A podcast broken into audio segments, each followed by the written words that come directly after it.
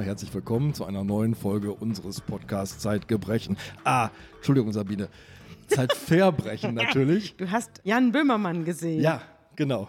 Und Jan Böhmermann hat ein wunderbares neues Format, wo er neue Podcasts vorstellt. Ja, ausgedachte Podcasts. Ausgedachte. Aber mit unserer Farbe und das sah auch äh, sehr ähnlich aus wie bei uns und es hieß Zeitgebrechen. Mit Harald Schmidt und Marcel Reif, genau. Genau, zwei alte Herren schauen zum Fenster raus und unterhalten sich darüber, was sie auf der Straße sehen.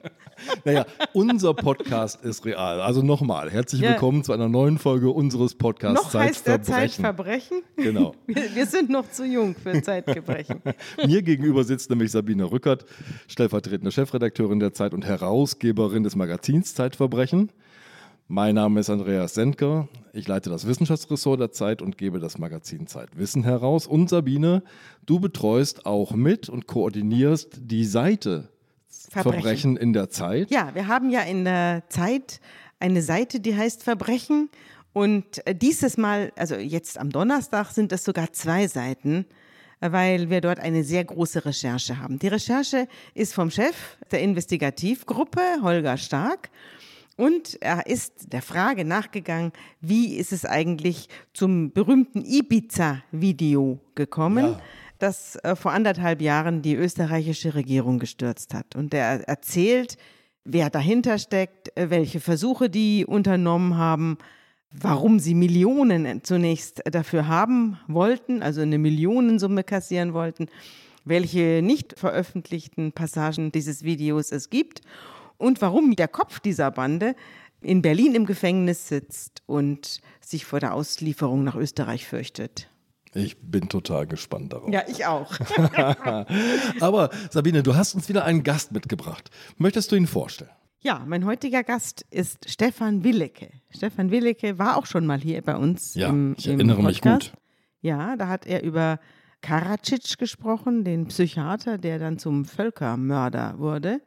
Und heute hat er wieder einen Mann im Visier und mitgebracht sozusagen dessen Geschichte. Das ist auch einer, der im Gefängnis sitzt, aber nicht in Den Haag, sondern ich glaube in Hamburg, oder? Der könnte ja auch einen Gefängnisführer schreiben. So lange hat er schon in verschiedenen Haftanstalten gesessen. Der sitzt im Moment in Heidering, das ist südlich von Berlin.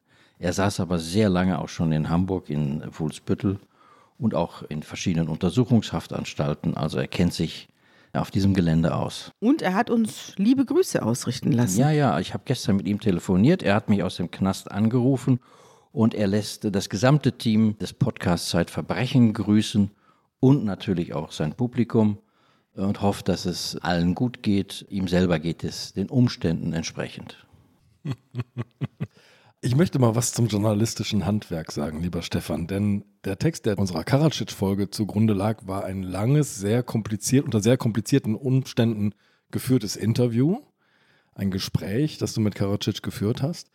Auch die Grundlage dieses Textes, die sozusagen die Basis dieses Podcasts ist, ist ein ganz, ganz langes Gespräch, das du mit Mike Wappler geführt hast. Das ist der Mann, über den wir reden. Und das Besondere finde ich aber an diesen Gesprächen ist, um das einfach mal transparent zu machen, du hast ihm zugehört und er ist natürlich ein großer Geschichtenerzähler, darauf kommen wir gleich. Du bist aber diesen Geschichten auch immer wieder nachgegangen. Das heißt, du hast auch andere Menschen gesprochen, die etwas über Mike Wappler sagen konnten. Ja, das musste ja so sein, denn Mike Wappler, der sich ja mit Künstlernamen Milliarden Mike nennt, ist ja ein Serienbetrüger. Und der Betrüger hat es natürlich so an sich, dass er Leuten Geschichten erzählt. Das ist sein Handwerkszeug. Wie der Maurer seine Keller hat, hat der Betrüger natürlich seine Geschichten. Und deswegen war es natürlich auch denkbar, dass Mike Wappler uns, also meinem Kollegen Stefan Lebert und mir, Geschichten auftischt, die nicht wahr sind, die sich in der Zeitung aber natürlich gut machen. Und mit diesem Problem hatten wir natürlich von vornherein umzugehen. Und deswegen haben wir nach Mike Wappler auch viele seiner na, Ermittler gefragt, Staatsanwälte, Rechtsanwälte, Weggefährten, frühere Verlobte, davon gibt es Dutzende, und Freundinnen, Ehefrauen, ehemalige Ehefrauen, also sozusagen das gesamte Spektrum von Mike Wappler, Boxer, er kommt ja aus so einer Boxergemeinde in Hamburg, also nicht nur hochseriöse Leute, sondern auch solche auf der anderen Seite. Und die alle haben wir gefragt, was könnte sozusagen an den Geschichten faul sein, die er uns erzählt hat. Da war aber sehr, sehr wenig faul. Also er hat sich sehr bemüht, uns ein einigermaßen realistisches Bild von sich zu geben. Dieser Podcast wird präsentiert von Bubble, dem Marktführer der Sprachlern-Apps. Verstehen und verstanden werden in einer neuen Sprache. Das ist ein einmaliges Gefühl von Freiheit. Mit der Spracherkennungsfunktion und alltagsnahen Dialogübungen können Sprachkenntnisse in einer von 14 Sprachen in nur drei Monaten effektiv und unterhaltsam verbessert werden. Mit dem Rabattcode Krimi gibt es sechs Monate eines neuen Bubble-Jahresabos geschenkt. Einfach auf www.bubble.com/audio einlösen. Erzähl uns von Mike Wappler und erzähl uns, warum er im Gefängnis sitzt. Er sitzt ja nun schon von seinen 64 Lebensjahren etwa ein Drittel Ja. im Gefängnis. Also man kann jetzt nicht von einer Erfolgsgeschichte sprechen. Man kann auch nicht von einem gelungenen Leben sprechen, wenn ein Drittel davon weggeschnitten worden ist.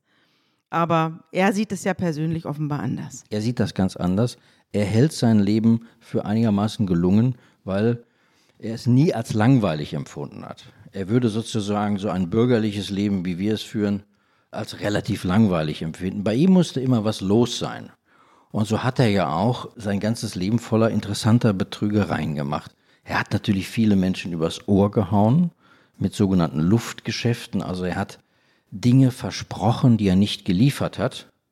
Und er hatte aber immer irgendwie seine Freude daran. Und er hat ja uns gegenüber im Interview auch oft betont, dass sein Ding die Reue nicht ist. Also er bereut nichts. Er hätte sein Leben unter, wenn er es nochmal neu führen könnte, ähnlich geführt, wie er es geführt hat. Nämlich voller Geschäfte, die ihn zum Teil reich gemacht haben, ihn aber auch immer wieder in den Knast gebracht haben und ihm ja sogar Sicherungsverwahrung eingebracht haben, weil man davon ausging, dieser Mann ist nicht zu bekehren. Er ist eine Gefahr für die Gesellschaft. Ja, er ist eine Gefahr für die Allgemeinheit, deswegen muss er dauerhaft eigentlich eingesperrt sein. Dem hat er sich manchmal durch Flucht entzogen. Er nannte das eine Blitzentlassung. Wie beginnt denn sozusagen das verbrecherische Leben des Mike Wappler? Nun, das beginnt in Lübeck auf einem Wohnwagenplatz, wo er aufgewachsen ist, ohne große Bildung. Er hat, glaube ich, nur ein Jahr Schule gehabt. Dann hat die Schule abgebrochen. Sein Vater hat ihn sehr geprägt. Das war so eine Sinti- und Roma-Siedlung, wo er aufgewachsen ist. Und die sind dann rumgefahren, die haben Gemälde gekauft, verkauft, Import, Export. Die haben versucht, Leuten für wenig Geld Dinge abzuschwatzen, die sie dann für einen höheren Preis wieder verhökert haben.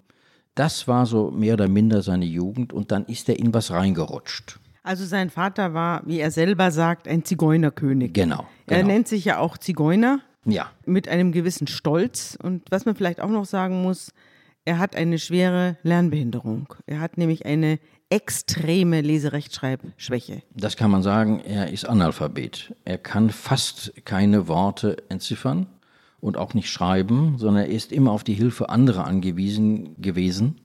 Bis heute. Er hat es auch bei den Leuten, die ihn umgeben haben, den meisten nicht gesagt, einigen schon. Er wollte ja auch nicht selber betrogen werden. Das hat ihn dazu bewogen, seine Lese-Schreibschwäche anderen gegenüber zu verheimlichen, weil er ja dann ein leichtes Opfer gewesen wäre.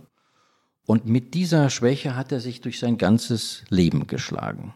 Das hatten wir auch schon mal sowas ähnliches. Ne? Wir hatten ja hier schon mal einen extra Podcast über Herrn Harksen, den großen Ja. Millionenbetrüger von Hamburg. Der hatte eine schwere äh, Leserechtschreibschwäche und ähnliche Probleme und damit natürlich auch verbunden diese unglaubliche Entwicklung eines Charmes als Hilfskonstruktion, um andere für sich zu gewinnen, die einem dann bei dieser schweren Lebenseinschränkung, wenn ich nichts lesen kann und nichts verstehen kann, immer zu helfen. Die haben auch immer Leute, die für sie einspringen und die ihnen bei ihren ganzen Machenschaften helfen. Das ist ein ganz ähnliches Muster wie damals bei Harksen. Du meinst also kurz gesagt, die erfinden Geschichten, weil sie keine Geschichten lesen können? Nein, ich meine, dass sie einen, einen gewissen Charme entwickeln müssen, damit sie andere für sich gewinnen. Und wenn sie dann so erfolgreich werden, also jedenfalls als Betrüger erfolgreich werden, wie Herr Wappler, dann ist es ihnen gelungen, eine ganze Phalanx an Unterstützern für sich zu gewinnen, die ihnen dann bei ihren Machenschaften, die ja immer mit sehr viel Papierkram zu tun haben, zur Seite stehen. Ich möchte noch einmal zurück zu diesem, weil ich ahne, unseren Zuhörerinnen und Zuhörern ist dieser Begriff Zigeuner aufgestoßen. Das stößt uns ja auch auf. Wir haben gelernt, Sinti und Roma zu sagen. Auch völlig zu Recht. Aber ihr habt ihn sehr offensiv, glaube ich, darauf angesprochen. Ja. Und hatte er eine Antwort darauf? Er hat sich da nie viele Gedanken drüber gemacht. Er sagt, ich benutze dieses Wort, mein Vater hat es auch benutzt und ich benutze es auch weiterhin und lassen Sie uns dabei bleiben, hat er gesagt. So ein trotziger Stolz sozusagen. Ja, er ist und war ja auch immer sehr stolz, der Sohn eines Zigeunerkönigs zu sein. Das hat er immer vor sich hergetragen, wie so eine Art Adelstitel. Und er hat ja auch mal versucht, sich amtlich einen Titel Baron von Wappler eintragen zu lassen. Das fußte letztlich auch auf diesem Selbstverständnis. Selbstverständnis, Selbstbewusstsein. Das alles hat mit dieser persönlichen biografischen Geschichte zu tun. Ernst August Mike Baron von Wappler. Ja, so wollte er gerne heißen. Das hat ihm das Amt aber nicht genehmigt und ich glaube, das war auch richtig so. Sein Vater ist Antiquitätenhändler. Das heißt, er nimmt seinen Sohn mit und man fährt sozusagen von Ort zu Ort oder man sucht bestimmte Kunden auf, denen man was abkauft und was man dann weiter verkauft. Und ich glaube, hier lernt Mike schon eine ganze Menge darüber, wie man mit Menschen umgeht. Auf jeden Fall. Der hat schon sehr, sehr früh gesehen, wie man Geschäfte macht. Und das hat ihn auch immer interessiert, anderen Leuten was abzuluxen. Und dann kam sozusagen die betrügerische Masche hinzu. Und die hat er immer weiter professionalisiert. Wobei man sagen muss, er hat immer darauf geachtet, nicht in seiner eigenen sozialen Gruppe Leute übers Ohr zu hauen, sondern am besten andere, damit er in dem Umfeld, in dem er lebt, keinen Ärger hat, sondern wenn es Probleme gab, dann sollten die sozusagen von Leuten kommen, die weit von ihm weg waren. Es beginnt zunächst, glaube ich, mit dem, was man so Luftgeschäfte nennt. Also das sozusagen der betrügerische Anteil am Geschäft. Nämlich Mike Wappler beginnt jetzt nicht nur Dinge zu verkaufen, die er hat, sondern auch Dinge, die er nicht hat. Ja, ich kann dir das mal demonstrieren, Andreas, wie das geht. Nehmen wir mal an, du hättest 10.000 Euro übrig. Das ist eine Größenordnung, mit der Wappler operiert hat. Alles darunter waren für ihn Pissgroschen, wie er sich ausdrückte. Mit 500 Euro musst du ihm nicht kommen. Also du hast 10.000 Euro übrig. Und dann gehst du zu Wappler und sagst, ich weiß nicht wohin damit, ich habe die gerade übrig, könntest du mir nicht eine Möglichkeit verschaffen, wie daraus mehr wird? Da nimmt er das Geld und sagt natürlich, ich habe da ein paar Ideen, und du hörst dann eine Weile nichts. Und irgendwann, nach vier Wochen, sagt, lass uns treffen, lass uns über dein Geld reden. Und dann bringt er dir 20.000 Euro und legt sie auf den Tisch und sagt, hier, das ist für dich. Mhm. Das habe ich daraus gemacht. Gute Rendite. Und dann sagst du, tja, was soll ich denn jetzt mit den 20.000 machen? Eigentlich habe ich dafür auch keine Idee. Und sagst, Mike, mach doch bitte noch ein bisschen mehr draus und schon ist das Geld weg und kommt nie wieder zurück. Und Wappler mit dem Geld? Ja, natürlich.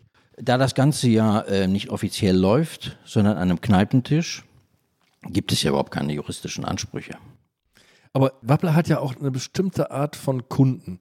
Ich sag mal so, das Finanzamt weiß bei mir von jedem Groschen, den ich einnehme, über mein Gehalt. Das wollen wir hoffen, ja. Ja, das ist so wohingegen es ja äh, Berufe gibt, in denen Geld anfällt, das nicht über die Bücher geht. Ja, da verkaufen Bäcker ein paar Brötchen mehr, als sie über die Bücher laufen lassen oder Restaurantbesitzer verkaufen ein paar Essen mehr, als sie über die Bücher gehen lassen. Das heißt, es gibt eine schöne Überschrift über diesen Text, den du da geschrieben hast, den ihr geschrieben habt. Deutschland ist voller Schwarzgeld, das war immer mein Glück. Und ich glaube, das ist eine ganz wichtige Erklärung vielleicht am Anfang dieses Falles, der sehr munter werden wird und sehr lustig zum Teil auch, um zu erklären, was ist sozusagen das, das Gegenstück des Mechanismus von Mike Wappler, nämlich Geld, das es gar nicht gibt. Doch, das Geld gibt es schon. Das Geld gibt es irgendwann nicht mehr, weil er es genommen hat. Ja. Aber de facto gibt es zunächst dieses Geld, das ihm gezahlt wird, aber es ist Schwarzgeld. Es ist also Geld, was das Finanzamt nie gesehen hat. Und es ist deswegen sein Glück, weil die Opfer, die er hat, natürlich ihn nicht anzeigen, weil sie sich selbst mit anzeigen müssten.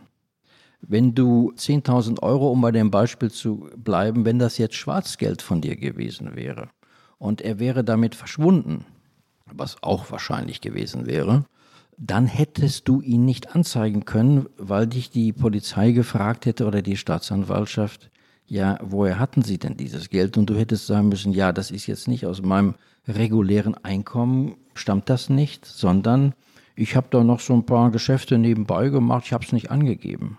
Das macht ja kein Mensch. Und deswegen war er immer angewiesen auf vermögende Leute, oft Unternehmer, Kaufleute, die sehr viel Geld gemacht haben, ein Teil davon schwarz. Und mit diesem Schwarzgeld, daraus wollten sie mehr machen und haben es Wappler anvertraut. Und der hat dieses Schwarzgeld dann für sich eingestrichen und ist verschwunden. Er selber hält das natürlich für so eine Art Robin Hood-Tat. Das glaube ich ihm nicht. Denn er hat es ja selber genommen, er hat es ja nicht unter den Armen verteilt. Er war der Arme. Ja, ja. Der Teil von Robin Hood fehlte. Die zweite, die zweite Hälfte von Robin Hood fehlt bei dieser Analogie. Aber das Spannende ist natürlich, wir reden hier nicht nur über Bäckermeister und Brötchen und 10.000 Euro, sondern wir reden manchmal eben auch über Großunternehmer und einige Millionen. Und wir reden über Häuser. Ja. Auch die hat er ja mehrfach verkauft, ohne sie zu besitzen. Wie hat er denn das angestellt? Damals ging das offenbar noch, da waren die Möglichkeiten in diesem Bereich offenbar noch weniger transparent. Der hat einfach, sagen wir mal, hier an der Elbchaussee in Hamburg eine reiche Gegend, hat er eine Villa gebietet für sehr viel Geld natürlich und hat dann einen Vorschuss gezahlt, mehrere Monate im Voraus, sodass der Vermieter sehr, sehr glücklich war, diesen Mieter Wappler zu haben. Hat dann keine weiteren Fragen gestellt und dann hat Wappler die Villa inseriert also zu verkaufen. Er hat so getan, als sei er der Eigentümer. Und hat dann gesagt, das war ja immer sein Prinzip, Vorschuss. Ich brauche, wenn Sie diese Villa kaufen wollen zu einem Spottpreis, dann brauche ich einen Vorschuss. Zunächst haben die Kunden dann gesagt, ja, also das kommt uns ja ein bisschen seltsam vor. Die Villa soll zwei Millionen oder was kosten und ich soll Ihnen jetzt hier 50.000 Vorschuss geben. Das kommt mir merkwürdig vor. Und dann hat er halt gesagt, ja, dann eben nicht. Wissen Sie, ich habe so viele Interessenten für diese tolle Villa, Sie müssen nicht. Dann gucken Sie sich doch mal woanders um. Und die meisten von denen haben dann gesagt, nein, nein, ich möchte unbedingt diese Villa haben und haben das Geld gezahlt. Dann hat er das vier, fünf Mal von vier, fünf Interessenten kassiert und ist mit dem Geld verschwunden. Ja, aber was heißt verschwunden? Er war ja Mieter in dieser Villa. Also offenbar haben diese Käufer das so gemacht wie mit irgendwelchen Schrottwohnungen in unbekannten Gebieten, die man ohne Hinsehen einfach kauft und ohne sich einen Bauplan äh, oder einen Grundbuchauszug oder sonst was zeigen Nein, zu das lassen. hatte der alles. Das hatte der alles. Das hatte er. Und er hatte natürlich auch gefälschte Papiere. Ach so, er hatte gefälschte Papiere. Das war alles sorgsam vorbereitet worden. Der wusste schon immer sozusagen, wie er es anstellen muss. Der hat es nicht laienhaft gemacht. Und er war dann als Mieter sozusagen verschwunden. Er war, hat es auch unter falschem Namen gemietet, Natürlich. Oder? Ach so. Mhm. Ah ja. Ja, ja, der hatte in der Szene der Fälscher und äh, Dokumentenbeschaffer immer Ja. exzellente Verbindungen. Ja, da musst du natürlich gute Leute sitzen haben, die Natürlich. alles Mögliche mit Strotteln und Stempeln. der hat ja ein versehen. ganz, ganz interessantes Umfeld. Eine Auch- Fälscherwerkstatt. Auch in heute hat er noch ein Sekretariat in Bayern, das ja dreimal am Tag anruft, irgendwelche Aufträge hat. Der hat noch heute einen Manager, der sitzt in der Lüneburger Heide. Also Manager in Anführungsstrichen. Also der hat eine ganze Reihe von Leuten, die ihm behilflich sind. Ja, wir müssen noch eine kleine Warnung aussprechen, liebe Zuhörerinnen und Zuhörer, denn dieses Modell mit den Scheinverkäufen von Wohnungen, das gibt es auch heute noch. Das ist nicht nur, also Mike Wappler hat hier Nachfolger gefunden. Freunde von mir haben ihre eigene grad gekaufte Wohnung im Internet wiedergefunden, inseriert. Ja, und das läuft dann meistens so ab, wenn man dann den Inserenten anruft, dann sagt er, ja, ja, das ist ganz schön, ich bin gerade im Ausland, ich kann Ihnen den Schlüssel zur Besichtigung schicken, aber ich brauche vorher eine Sicherheit von 5000 Euro. Das sind so Modelle, die jetzt gerade so in der Weiterentwicklung sozusagen des Immobiliengeschäfts der von Mike Wappler Wappler. Nachfolge. Genau. Ja, also das würde Mike Wappler sehr stolz machen. Allerdings würde er sagen, 5000 sind zu wenig. Ja, die summieren sich halt, die 5000 bei manchen. Du schilderst gerade sein Umfeld und hast seinen Manager angesprochen. Frank Volkmar heißt er. Den habt ihr getroffen. Ja, natürlich. Mhm. Und wie läuft denn dieses Geschäftsmodell? Was hat er euch denn erzählt? Der hat uns über Mike Wapplers äh, Geschäftsmodell nicht so richtig viel erzählt, weil der Manager ist sozusagen nicht das, was man sich unter einem Manager vorstellt, sondern eher so eine Art Zuträger und, naja, Beschaffer. Also alles, was Mike brauchte, was Mike nützlich war, das hat dieser Manager beschafft. Beispielsweise hieß es dann mal, du, wir müssen ganz schnell verschwinden. Hol alles aus der Wohnung. Eine ehemalige Verlobte von mir, die will mich hier pfänden lassen. Ich habe den Tipp bekommen, da kommt in einer halben Stunde, kommt eine Hausdurchsuchung, sofort alles weg und irgendwo hinschaffen. Das gehörte auch sozusagen zu den Aufgaben eines Managers. Ah, verstehe. Man darf sich das nicht so vorstellen wie bei Volkswagen oder Siemens. Ja, wie so ein Zeugwart sozusagen. Ja, Zeugwart, Coach, alles Mögliche, Mädchen für alles, wenn du so willst. Aber wenn du sagst, schaff was aus der Wohnung, das heißt, Mike Wappler hatte jetzt kein Konto bei der Deutschen Bank, wo er Nein, das Ganze nein, nein. gebunkert hat, sondern wie, was hat er mit dem Geld gemacht? Der hatte, der hatte nie Konten, weil er die Schufa immer umgehen wollte, also die Auskunftspflicht. Und dann hätte sozusagen der Staat mitlesen können, was auf Mike Wapplers Konten passiert. Der hat es immer irgendwo gebunkert. Der muss irgendwelche Verstecke gehabt haben, wo er relativ viel Bargeld versteckt hat. Oder er hatte Leute, die diese Verstecke für ihn gemanagt haben. Und wahrscheinlich war auch einiges in der Schweiz. Glaubst du, er hat immer noch Geld versteckt? Die Frage habe ich mir oft gestellt. Ja. Ich werde natürlich auch danach gerne mal gegraben, ob doch noch was ist, aber ich weiß es nicht. Er hat ja zu dir gesagt, er mache sich über sein Alter keine Sorgen. Wie lange muss er eigentlich noch sitzen? Mindestens zwei Jahre. Und es kommt eine neue Anklage Es jetzt. kommt hast eine neue. Anklage, ja. Also es kann doch noch ein paar Jährchen dauern. Ja, er hatte zwischendurch mit Hafterleichterung gerechnet, weil er sich ja so gut im Knast führt.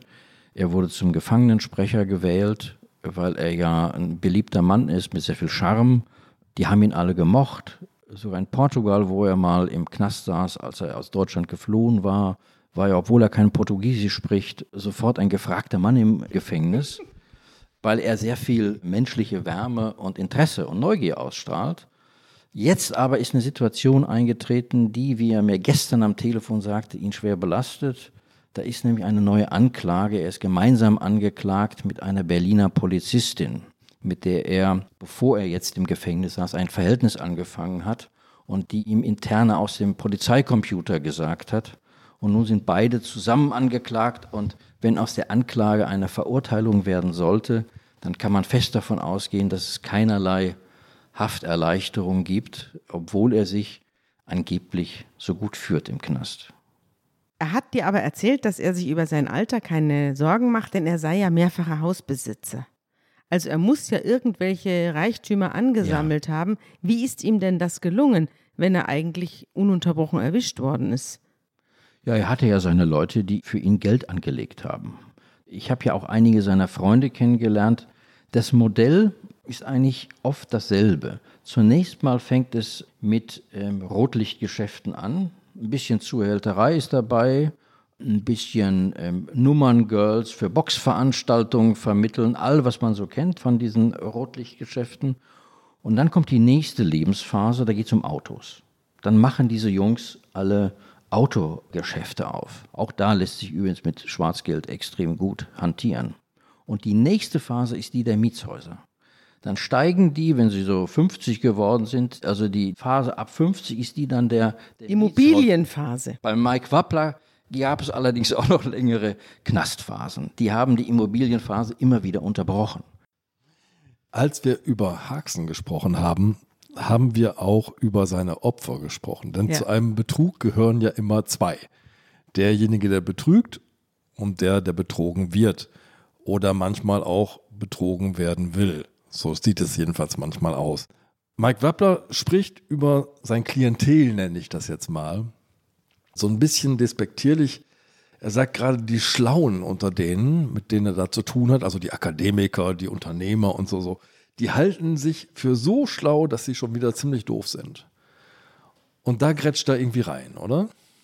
Weil er sich über sie erhebt, meinst du? Nee, weil er so dieses Überlegenheitsgefühl ausnutzt, sozusagen. Ja, und das hat auch mit seiner Biografie zu tun.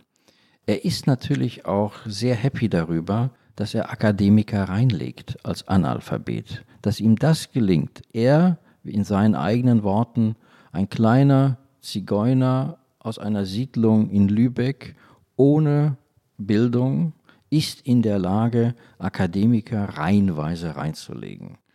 Und das erfüllt ihn natürlich auch mit großem Stolz. Das ist Teil seines Lebensstolzes. Und deswegen grätscht er da rein, weil er glaubt, dass diese Leute meinen, sie seien ihm überlegen. Und er lässt sie dann machen. Und am Ende zeigt er ihnen dann doch, er war ihnen überlegen. Sie haben es bloß zu spät gemerkt. Was ist denn mit den Prominenten, die alle zu seinen Bekannten zählt? Die Klitschko-Brüder, Peter Maffei, Dieter Bohlen. Hat er die auch alle über den Tisch gezogen oder warum besuchen die ihn im Gefängnis? Davon weiß ich nichts. Darunter sind eine ganze Menge Boxer, die Klitschkos zum Beispiel.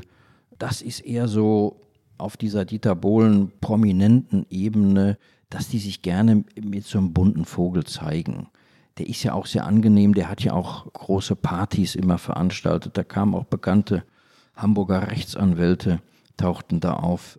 Es ist eher so eine Partygesellschaft, wo der eine den anderen nicht als Freund bezeichnen würde, die sich aber miteinander gerne ablichten lassen in schillernden Jacketts.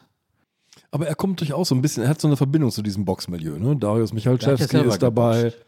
Er hat ja selber, er hatte ja auch eine kleine Boxkarriere. Daher kommt das. Aus dem Milieu, aus dem er stammt, ist das natürlich keine Überraschung. Boxen ist natürlich da angesagt. Das ist seine Welt. Und habt ihr nicht auch mit einem seiner Trainer oder Betreuer gesprochen? Ja, mit einem von denen haben wir auch gesprochen, ja, sogar mit mehreren. Und die haben uns auch was über den jetzt. Ja, die kennen den natürlich auch schon lange. In dieser Welt ist er quasi aufgewachsen. Und ist dann Milliarden Mike sozusagen der Mann der linken Haken im übertragenen Sinne oder ist er ein fairer Sportsmann im Ring? Ja, der hatte, glaube ich, jetzt dort keine überragenden Qualitäten. Sonst wäre ja im Ring was geworden. ja, klar. Er ist dann schnell auf die Promoter-Seite gegangen, derer, die dann Veranstaltungen organisieren, Gelder beschaffen, Sponsoren beschaffen. Er war, glaube ich, als Kämpfer im Ring jetzt nicht die große Kanone sondern er hat es eher dann auch dort wieder auf die Management-Ebene geschafft. Also, wie hat das angestellt? Er hat sich den vermögenden Leuten, zu denen er Kontakt hatte oder Kontakt gesucht hat, da hat er sich systematisch in deren Kreise geschlichen. Und die Eintrittskarte dahin war letztlich Einsamkeit. Diese Leute waren oft einsam oder fühlten sich irgendwie, ja, waren nicht so richtig erfüllt in ihrem Leben und der merkt das. Der riecht auch nicht nur Geld, sondern der riecht auch Einsamkeit. Und dann bietet er denen was, dann lädt er die zu irgendwelchen Partys ein, da ist dann richtig was los, womöglich gibt es hier und da auch ein Näschen Koks, es gibt viel Alkohol und die Leute haben das Gefühl, Mensch, hier öffnet sich eine ganz neue Welt für mich. Ich sitze nicht mehr in meiner dunkelroten Korthose gelangweilt sonntags morgens an der Elbchaussee herum, sondern Mike Wappler macht für mich eine Party in Thailand. Und ich darf dabei sein. Dann hat er mit denen irgendwelche Angeltouren organisiert. Und sie hatten plötzlich das Gefühl, dieser Wappler führt mich hinein in eine mir unbekannte Welt der Abenteuer. Es kamen natürlich auch ein paar Frauen dazu, die bezahlt waren, die der dann hat auf Tischen tanzen lassen. Und die, meistens sind es ja dann Männer, mit denen er zu tun hatte, die fanden das ganz toll, dass sie aus ihrer Reichtumsödnis einmal ausbrechen konnten. Klimatisiertes Elend nennt man das. Ja, klimatisiertes Elend.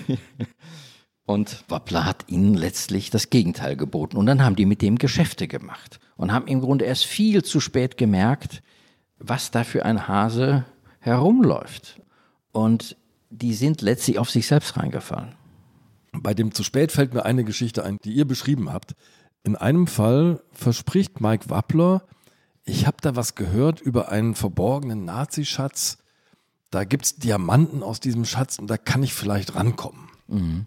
Und dann zieht sich diese Geschichte aber über quasi über Jahre hinweg, weil Wappler seinem Klienten gegenüber immer sagt, naja, ich brauche jetzt noch Geld, um dahin zu reisen und für die Recherche und um den zu bestechen, aber jetzt kommen wir immer näher sozusagen.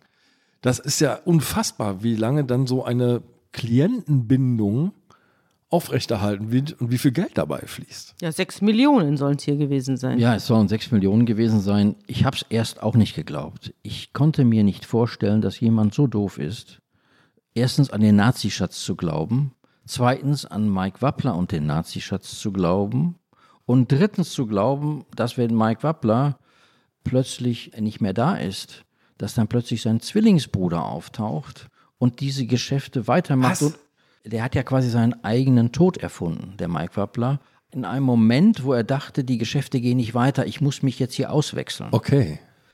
Nur dann wurde er von diesem Klienten im Fernsehen gesehen. Was hat er denn für eine Todesart erfunden? Ja, der hat eine wilde Geschichte, von der ich auch schon drei Varianten kenne, mit einem Autounfall irgendwo auf einer süddeutschen Autobahn. Also mit Unfällen hat er sowieso. Und diese Geschichte hat er erzählt und sei nicht mehr erreichbar und Schluss. Aber dann hat der, der Klient ihn im Fernsehen gesehen, bei irgendeiner Show oder was, bei irgendeinem Auftritt. Höhle des Löwen. Ja, wahrscheinlich. und hat dann gedacht, das gibt's doch nicht, das kann doch nicht sein, der ist doch tot. Ja. Und dann hat er seine Wiederauferstehung inszeniert, indem er ihn angerufen hat, diesen Klienten, und gesagt hat, ja, ich bin der Zwillingsbruder.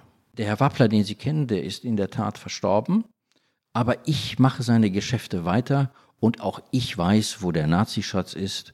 Und bitte, jetzt haben Sie es mit mir zu tun und jetzt müssen Sie mir bitte Ihren Vorschuss geben. Und eine ganze Weile hat das noch funktioniert, auch noch mit persönlichen Treffen, bis die ganze Sache aufgeflogen ist. Und das war der Fall, der ihm dann letztlich die längste Gefängnisstrafe eingebracht hat, weil so viel kriminelle Energie damit verbunden war. Wie lang? Sechs Jahre plus Sicherungsverwahrung. Und jetzt erzähl die Geschichte von der Sicherungsverwahrung. Ja, also der Fall Wappler hat auch mit der Neuordnung der Sicherungsverwahrung in Deutschland zu tun, weil er hat ja Sicherungsverwahrung bekommen für ein Vermögensdelikt. Das war seinerzeit bis zum Jahr 2010, glaube ich, etwa auch noch möglich. Das ist von dem Europäischen Gerichtshof immer wieder beanstandet worden, dass eine solche Art von Sicherungsverwahrung in Deutschland möglich ist. Und sein Fall und andere Fälle haben dann dazu geführt, dass man über diese Praxis nachdenkt. Und die ist dann tatsächlich vom Bundestag neu geregelt worden. Sicherungsverwahrung für Betrugsdelikte, beispielsweise wie bei Wappler, gibt es seither nicht mehr. Und das war sein großes Glück. Denn er saß in Haft in Deutschland, ist dann mit Hilfe eines Tricks ausgebüxt. Er hat erzählt, er müsse auf eine Gartenparty seiner Halbschwester in Lübeck. Diese Party gab es auch. Und dort hat er sich dann auf die Toilette begeben, wo einer seiner Komplizen wartete. Und der hat ihm mit einem Bolzenschneider die Fußfesseln durchgeschnitten. Er ist durchs Fenster getürmt und der Komplize hat so getan, als sei er Mike Wappler. Vor der Tür die Polizisten. Und die haben immer wieder geklopft, ja, warum kommen Sie denn da nicht mal raus? Und dann hat er gesagt, ja gleich, ja gleich. In der Zeit war der echte Mike Wappler längst draußen, hat sich in ein Fluchtauto gesetzt, ist zum Lübecker Flughafen gefahren und von dort, ich glaube, nach Paris, von Paris nach Spanien, Portugal. Und in Portugal gab es keine Sicherungsverwahrung. Und er hat geglaubt, dass die ihn nicht ausliefern. Sie haben ihn aber ins Gefängnis gesteckt und dann doch ausgeliefert nach Deutschland. Und hier war dann die Diskussion um die Sicherungsverwahrung dann inzwischen so weit, dass er nur noch wenige Monate zu sitzen hatte, bis die Sicherungsverwahrung für Vermögensdelikte hier aufgehoben wurde und Wappler einer der ersten war, die davon profitiert haben. Er musste nämlich nicht mehr in den Knast, weil Sicherungsverwahrung für Betrüger war abgeschafft. Die Geschichte zeigt aber eben auch, das ist eher nicht nur so ein charmanter Geschichtenerzähler, sondern da, er hat schon eine ganze Menge kriminelle Energie. Ne? So wie diese Flucht vorbereitet war, sehr, sehr strategisch. Der Flughafen, muss man sagen, war nicht weit vom Haus der Schwester entfernt. Es waren nur wenige Autominuten sozusagen.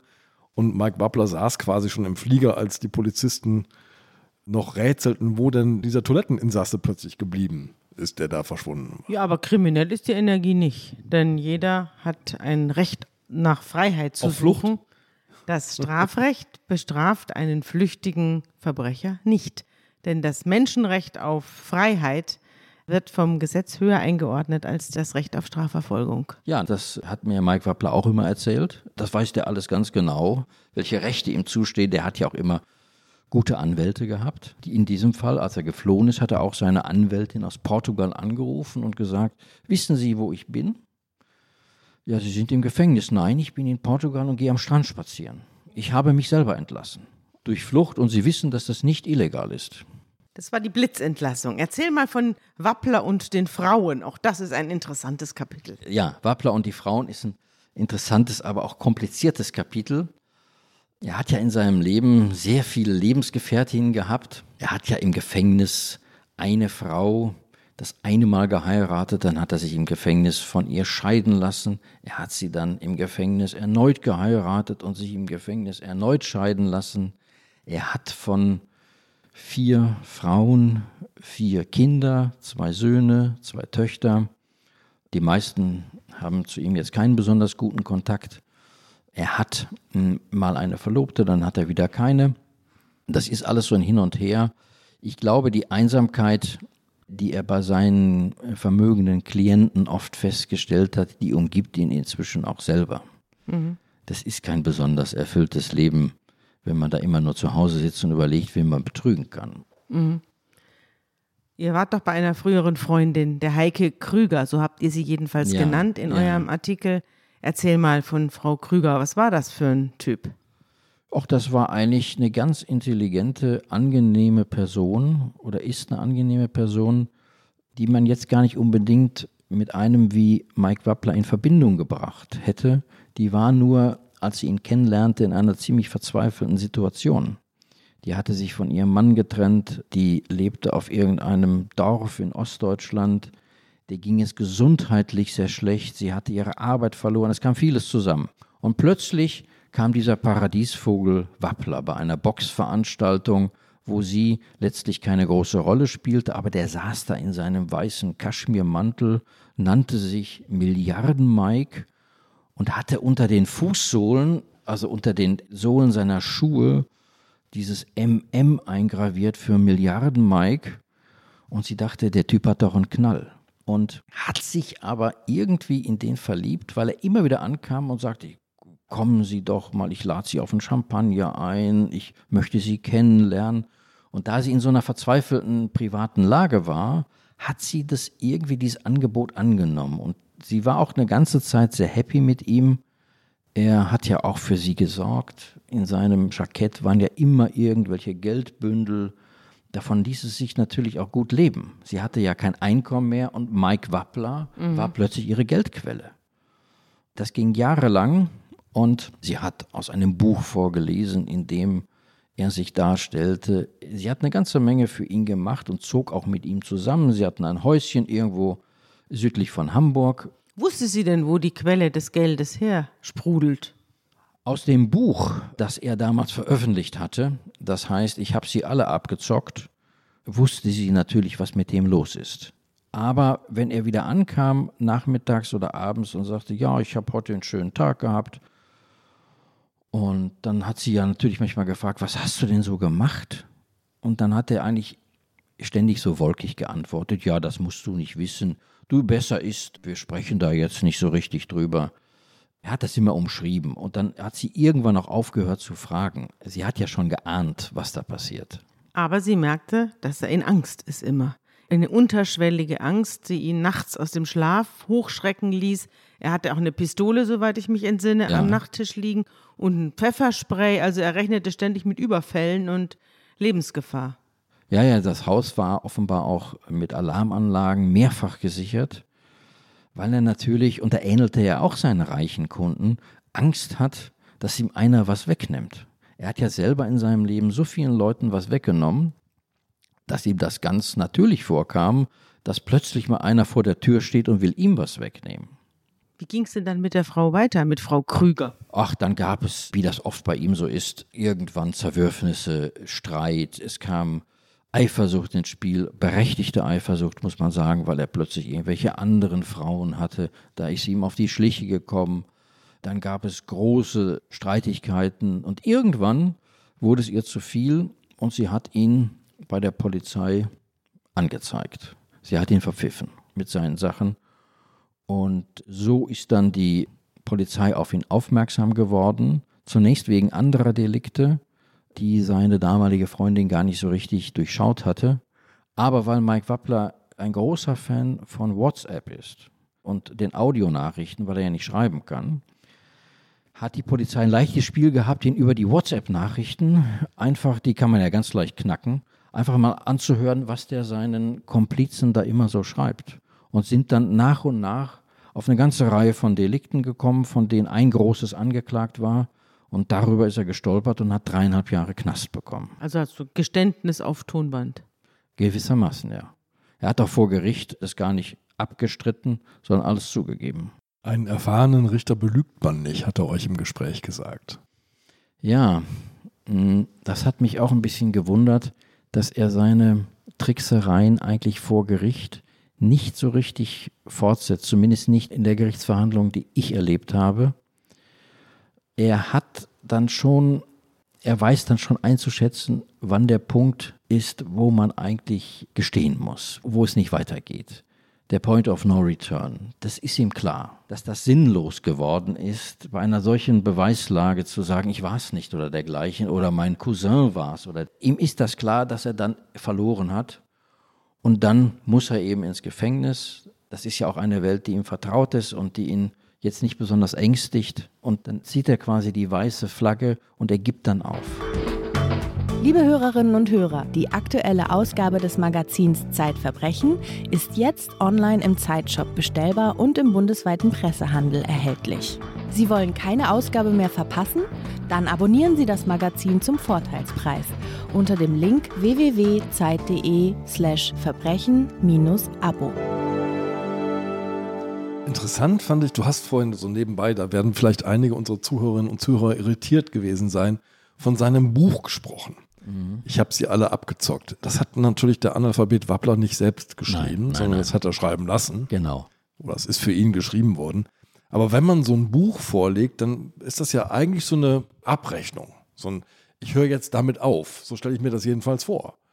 Wenn jemand sagt, ich habe sie alle abgezockt, also schon der Titel sagt, ich habe, Zukunft werde ich nicht mehr, wie so eine Lebensbilanz und jetzt fängt was Neues an. War das so gedacht? Hast du den Eindruck, das war so eine, sollte eigentlich so eine Zäsur sein, denn wir wissen, danach ging es eigentlich ganz genauso weiter. Nein, das war keine Zäsur. Er hat nur eine neue Form von Kriminalität entdeckt, nämlich den Betrogenen scheinbar zu helfen. Er hat ja eine ganze Weile selbst betrogen mhm. und hat reichlich Erfahrung gesammelt. Und plötzlich hat er sein Geschäftsmodell geändert und gesagt, ich helfe denen, die glauben, betrogen worden zu sein, denn ich weiß ja, wie die Sache geht. Und er hat dann immer angeboten, ja, du hast 500.000 äh, Euro Außenstände, du hast eine Million Euro Außenstände. Ich beschaff dir das, eine Art Inkassodienst. Also Mike Wappler mit seinen Komplizen wurde eine Art Inkassodienst für Leute, die nicht wussten, wie sie ihr Geld zurückkriegen sollten.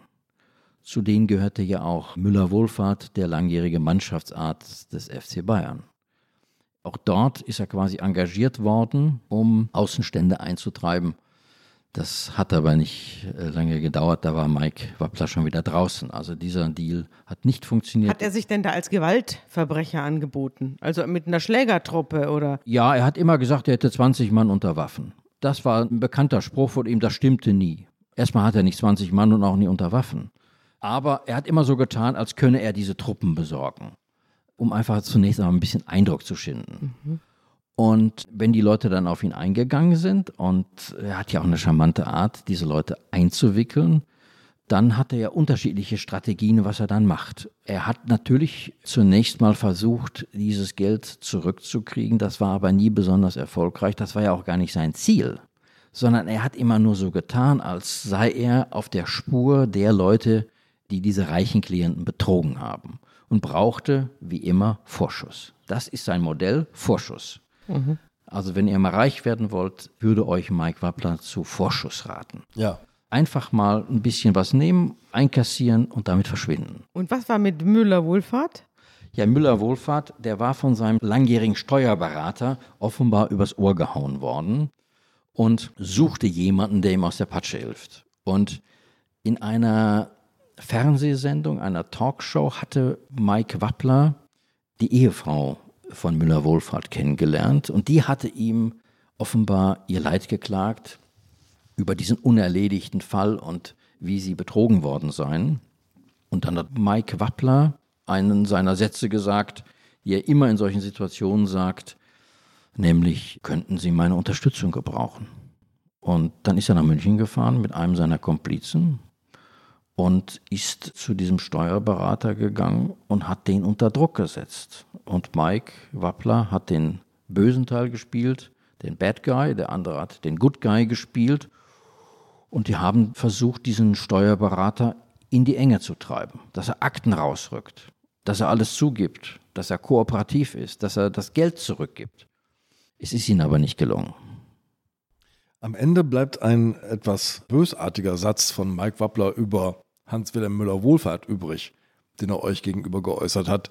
Der ist Arzt, aber saudumm. Ja. Das ist so ein typischer Blick von Mike Wappler auf die Welt, oder? Ja, er hat sich gewundert, dass dieser mögliche Klient immer das Licht die ganze Nacht brennen ließ. Und angeblich hat Müller-Wohlfahrt zu ihm gesagt, ja, mach doch nichts. Kostet mich doch nichts, ist doch gemietet, das Haus oder die Wohnung. bis Wappler ihm erklärt hat, dass man auch bei einer Mietwohnung für den Strom zahlen muss. Und daraus kam diese Äußerung, der ist saudumm. Das hat er nicht verstanden. Was man aus diesem Blick sozusagen in die Nebenkostenabrechnung lernt, ist, Mike Wappler ist zwar Analphabet, aber Zahlen kann der lesen, oder? Ja, ja, also Zahlen, das, ist, das, das sind seine Freunde, Zahlen. Bankauszüge, Kontoverbindungen, all diese Sachen kann er. Es sind ja auch ein paar weniger Zeichen, ist ja nur von 0 ähm, bis 9 und das Alphabet ist ja bekanntlich ein bisschen länger, ein bisschen komplizierter, aber diese Sachen mit Zahlen und Geldscheinen, der hat auch eine große Faszination für Zahlen und insbesondere für Banknoten. Der hat sich immer gerne mit dicken Bündeln von Geldscheinen umgeben. Das war auch sozusagen die protzige Seite dieser Welt. Es gibt ja viele Menschen, die solche Menschen wie Mike Wappler begleiten. Die einen sozusagen eher zufällig, weil sie seine Klienten werden und dann an ihm kleben bleiben. Die anderen bekommen von Berufswegen mit ihnen zu tun. Die Rechtsanwältin hast du vorhin schon genannt. Ihr habt einen Staatsanwalt aufgesucht, Harald Pohl. In dem Moment, wo ihr bei ihm wart, war er, glaube ich, schon emeritiert, im Ruhestand. Aber der hat Mike Wappler über lange, lange Jahre quasi von Berufswegen beobachtet. Was hat er euch erzählt? Ja, das war ein zweischneidiges Schwert mit diesem Staatsanwalt, weil einerseits hat er sich natürlich Vorwürfe gemacht, dass man, dass er, die Justiz, es nicht geschafft hat, einen solchen Menschen zu bekehren. Warum er auch mit über 60 Jahren noch immer keine Reue zeigt und immer weitergemacht hat. Das ist natürlich auch ein Justizversagen in den Augen des Staatsanwaltes. Sie haben sich an ihm die Zähne ausgebissen. Also von Resozialisierung war keine Rede. Nein, das Gegenteil. Höchstens Resozialisierung in die Kriminalität. Und das hat er sich natürlich zum Vorwurf gemacht, dass er ihn so lange kennt, so oft mit ihm zu tun hatte und trotzdem eigentlich in dieser Hinsicht nichts erreicht hat. Auf der anderen Seite war er natürlich auch fasziniert von der Lebensfreude dieses Mannes. Keine Gefängnisstrafe schien ihm etwas anhaben zu können. Er war eigentlich immer einer der bestgelaunten Häftlinge, die da rumliefen. Und er hat sich gefragt, wie das eigentlich kommen kann. Und es ist ja auch eine Eigenschaft, die auch seine Anwältin unterstrichen hat. Warum ist er eigentlich so guter Laune? Was ist das eigentlich? Das kann man auch gar nicht so richtig ergründen. Die Anwältin hat mal gesagt, er strahlt von innen. Und dieses Strahlen ist ihm quasi gar nicht abzugewöhnen. Das, ist, das, das bleibt. Andere würden im Gefängnis äh, mit dieser Geschichte irgendwann verzweifeln, den Lebensmut aufgeben, sozusagen irgendwie hm, kapitulieren, auch vor sich selbst. Aber der Wappler ist scheinbar oft oder immer guter Dinge. Als er mich gestern anrief, sagte er, er hätte jetzt hier eine Malgruppe aufgemacht und er malt und er wird demnächst eine Ausstellung machen, vielleicht auch mal außerhalb des Gefängnisses. Und seine Vorbilder sind Pablo Picasso und Rubens. Er würde aber noch abstrakt malen. Er hat mir dann auch Bilder von sich, ja. also Bilder, die 6.500 bis 7.500 Euro kosten sollen. Die sind jetzt nicht ganz Pablo Picasso, würde ich sagen, sondern das ist noch eine grobe Vorstufe. Aber man muss einfach sagen. Aber er hat Ziele. Er gibt nicht auf. Das Einzige, was ihn jetzt stört im Moment, ist, dass er das Essen im Knast, das gefällt ihm nicht. Es ist zu wenig und zu schlecht. Ja, ja. Er hat ja zwischendurch, das hat euch Harald Pohl, der Staatsanwalt, erzählt, auch mal einen Antrag auf zwei Hühner in der Zelle gestellt. Ja, also der lässt sich immer was einfallen. Ich glaube, das ist auch so eine Art Selbstbespaßungsprogramm. Naja, hier hat er argumentiert, ne? also ein Hühnerei am Morgen ist gesund, oder? Ja, äh, Argumente findet Mike Waffler immer. es ist aber auch so ein bisschen, dass er einfach sich und seiner Umwelt was bieten will. Nicht? Es ist so ein bisschen so ein Showmaster. Er möchte gemocht werden und um das zu erreichen, muss er sich natürlich was einfallen lassen, was die anderen unterhaltsam finden. Er hätte es wahrscheinlich beim Fernsehen weit gebracht. Ja, also vielleicht kommt er noch mal irgendwann in einen Container oder in ein Dschungelcamp. Da wäre Mike Wappler ganz sicher der Richtige. Es gibt da eine sehr treffende Aussage über Mike Wappler, nämlich immer wenn seine Rechtsanwältin Jutta Heck, mit der ihr ja gesprochen habt, keine Zeit hat, hat sie einen Kollegen, der Mike Wappler also auch betreut, den Dirk Meinecke. Und Dirk Meinecke sagt über Wappler, das ist vielleicht das unterhaltsamste Mandat meines Lebens. Ich finde, das ist eine sehr treffende Aussage. Ja, der war selber überrascht, wie schnell die Zeit vergeht, wenn man mit Mike Wappler zusammen ist. Der kannte nur andere Klienten, die da über Geld und Betrug und so weiter und so technische Sachen sprechen wollten. Aber Mike Wappler hat ihm immer irgendwelche Anekdoten aufgetischt. Und der hatte zum Beispiel einen Besuchstermin für 30 Minuten und hat nach anderthalb Stunden gedacht, Mensch, die 30 Minuten sind ja längst vorbei. Und ich fühle mich immer noch bestens unterhalten. Ich habe jetzt gerade die Schlagzeile gelesen, dass das Dschungelcamp äh, Corona-bedingt nach Deutschland verlegt wird. Ich glaube, wenn es so bleibt, wäre Wappler wirklich ein super Gast, oder? Kann man empfehlen. Ja, er müsste nur rauskommen. Genau. Vielleicht ist der Container da doch sicherer. Ja, in dem er jetzt lebt, ja. Wir haben jetzt eine ganze Zeit lang über die Taten von Mike Wappler geredet und ein großer Teil davon fällt natürlich ins 20. Jahrhundert. Jetzt sind wir im 21. Jahrhundert. Stefan, denkst du denn, diese Taten werden heute noch so denkbar? Nein, das glaube ich nicht. Ich glaube, dass Mike Wappler eine Figur des 20. Jahrhunderts ist. Auch wenn er es mit manchen Betrügereien dann über die Jahrtausendschwelle gebracht hat. Aber eigentlich ist er ein Betrüger des 20. Jahrhunderts. Man könnte heute ganz, ganz leicht, wenn er nur seinen Namen sagt, herausbekommen, welche Vorgeschichte er hat. Jeder Laie könnte das ganz, ganz leicht recherchieren. Er könnte mit diesem Namen niemandem mehr so leicht was vormachen. Und ich glaube, selbst wenn er jetzt morgen rauskäme, ginge es für ihn so nicht weiter. Ich wollte jetzt noch zum Schluss euren Abschluss eures Artikels vorlesen, weil ich den besonders hübsch fand und der auch wieder viel über Wappler sagt. Über ein Telefon im Gefängnis spricht Wappler später noch ein paar Mal mit der Zeit. Einmal meldet er sich mit Oberstaatsanwalt Möller und lacht vergnügt. Am Ende eines Telefonats will er unbedingt noch eine Lebensweisheit loswerden. Sie lautet, man muss die Welt nicht verstehen, man muss sich nur darin zurechtfinden. Nietzsche lobt Wappler, der große Friedrich Nietzsche. Der Satz stammt allerdings nicht von Nietzsche, sondern von Albert Einstein. Auch gut, sagt Wappler. Auch gut. Lieber Stefan, vielen Dank. Sehr gerne. Tschüss. Tschüss, bis bald.